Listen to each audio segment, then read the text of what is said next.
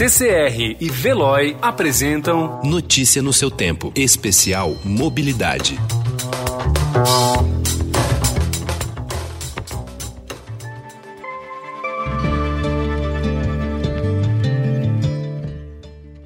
Seja muito bem-vindo, muito bem-vinda. Desde o dia 24 de março, a cidade de São Paulo vive um isolamento social. E isso, é claro, tem provocado prejuízos econômicos, sociais e para nossa saúde mental também. Mas, por outro lado, a capital paulista tem respirado melhor. Para entender melhor isso, a gente foi atrás da CETESB, que é quem monitora o nosso ar aqui no estado. O Notícia no seu tempo conversou com a diretora, presidente da companhia, Patrícia Iglesias. Mas antes de analisarmos a redução, é preciso entender como isso se mede, certo? A Patrícia explica avaliação de qualidade do ar da CETESB prioriza o monitoramento sistemático do grupo de poluentes que são, na verdade, consagrados internacionalmente como indicadores da qualidade do ar em função da sua maior frequência de ocorrência e também dos efeitos adversos que eles podem causar à saúde e ao meio ambiente. Então, os principais poluentes regulamentados, eles são monitorados, né? Eles são regulamentados tanto por um decreto estadual, que é o 59113 de 2013, como pela resolução CONAMA 491 de 2018. Essas normas utilizam também os padrões da Organização Mundial da Saúde e, portanto, seguimos esses padrões.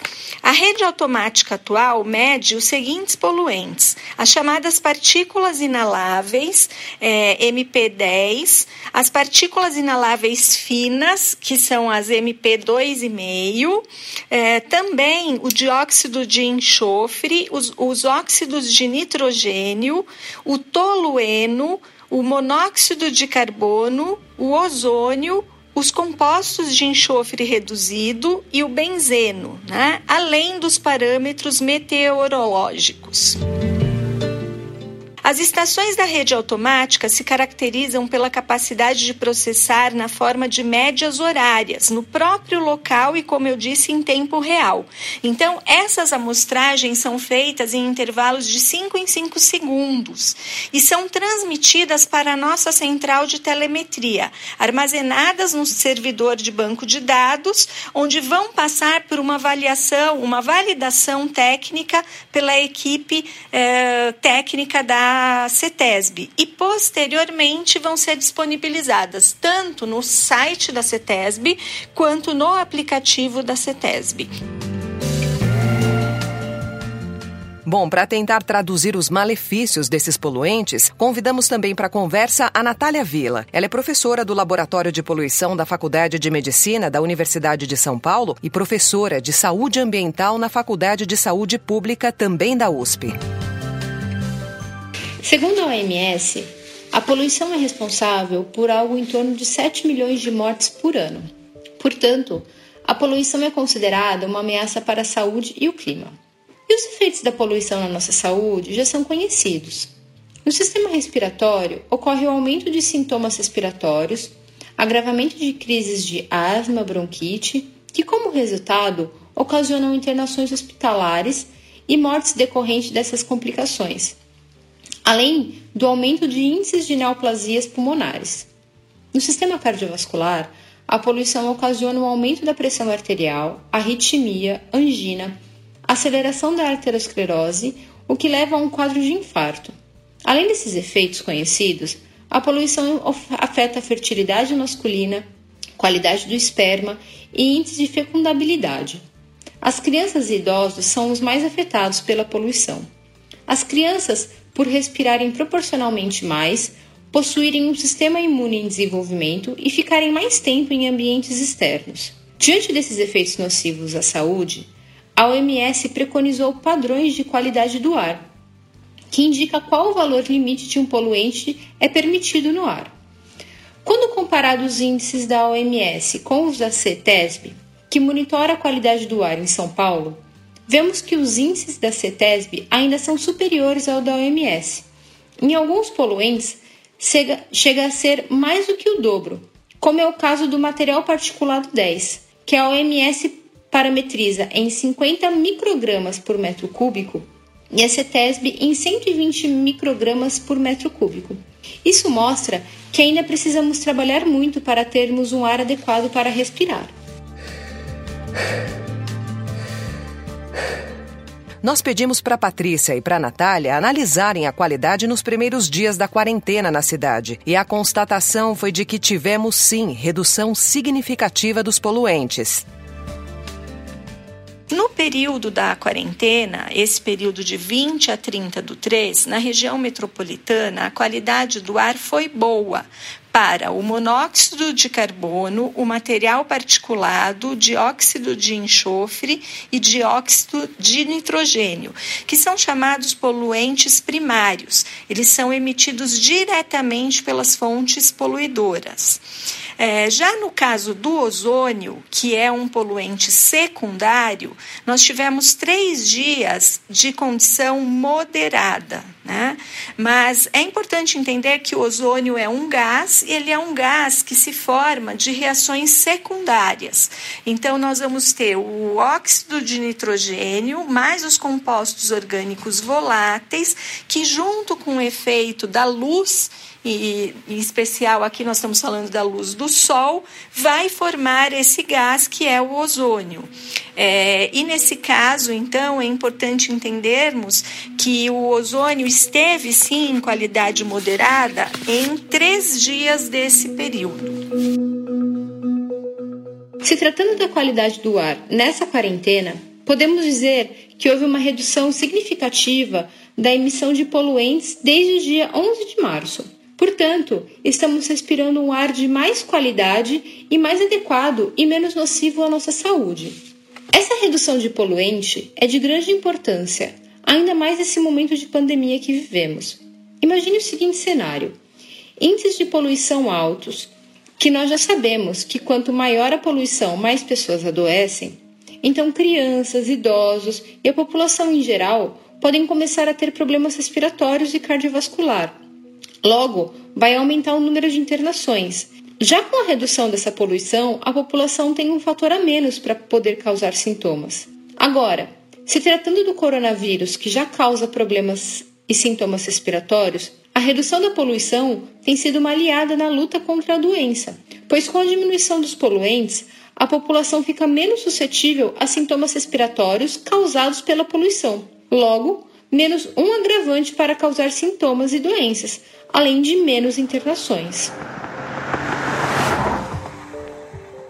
Os veículos são apontados pela Patrícia como os grandes vilões, mas a redução da circulação de carros, caminhões e ônibus não foi a única ajuda na melhora do ar que você respira. Bem, é, além da redução de veículos nas ruas, existem outros fatores que podem ter influenciado na redução da poluição. O principal fator não deixa de ser os veículos. Tanto é assim que nas nossas estações próximas a áreas de grande circulação de veículos, a redução foi maior. Então, é sim a principal fonte de emissão de poluentes. Mas existem outras atividades que são consideradas potencialmente geradoras de emissão, como determinadas atividades comerciais e até mesmo industriais. E elas também podem ter contribuído para essa melhora. Além disso, no período avaliado, as condições meteorológicas também foram favoráveis. Foi um período de boa ventilação, de nebulosidade variável, de chuvas isoladas. Então, a condição climática favoreceu a dispersão dos poluentes primários e, com isso, nós obtivemos um resultado bastante positivo.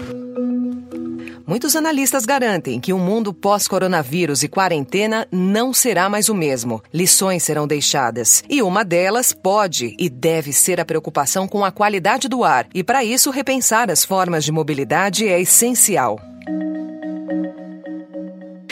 Prazo, a diminuição da poluição ocorrida durante a quarentena também reforça a importância das políticas públicas de controle que vêm sendo desenvolvidas ao longo do tempo. São políticas de mobilidade urbana, nós temos que priorizar o transporte coletivo, formas de transporte não poluente, o próprio uso do solo é fundamental. Planejar o uso do solo, planejar a logística, diminuir.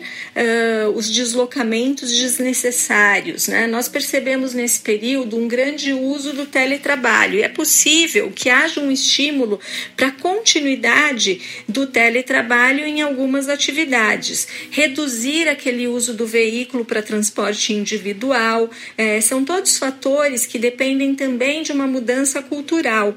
É, falo também na questão do uso dos combustíveis, porque o nosso estado, o estado de São Paulo, foi o grande precursor do uso do etanol, foi o grande estado impulsionador do etanol. E o etanol ele faz uma diferença muito grande do ponto de vista da poluição. Ele é bastante mais benéfico nesse sentido.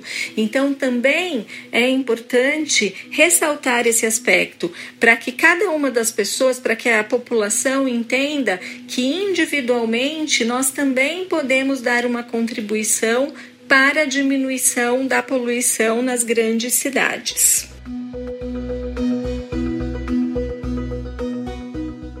Para que esse quadro de baixos índices de poluentes permaneçam, vai depender da população e de políticas públicas. Eu digo da população, pois podemos deixar o carro na garagem e ir a pé até o mercado. Podemos dar carona para aquele colega de trabalho que mora perto, ou podemos substituir o carro pela bicicleta um dia ou outro.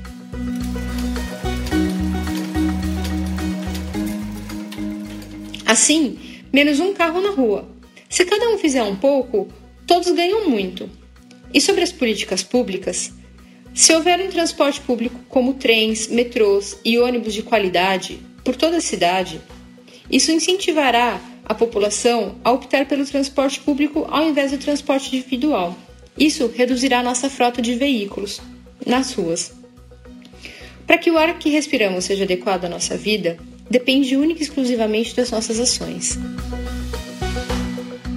Esse episódio do Notícia do Seu Tempo Especial Mobilidade teve a minha apresentação, Alessandra Romano, produção de Adriana Simino, edição de Gustavo Toledo e finalização de Mônica Herculano e Felipe Kozlovski.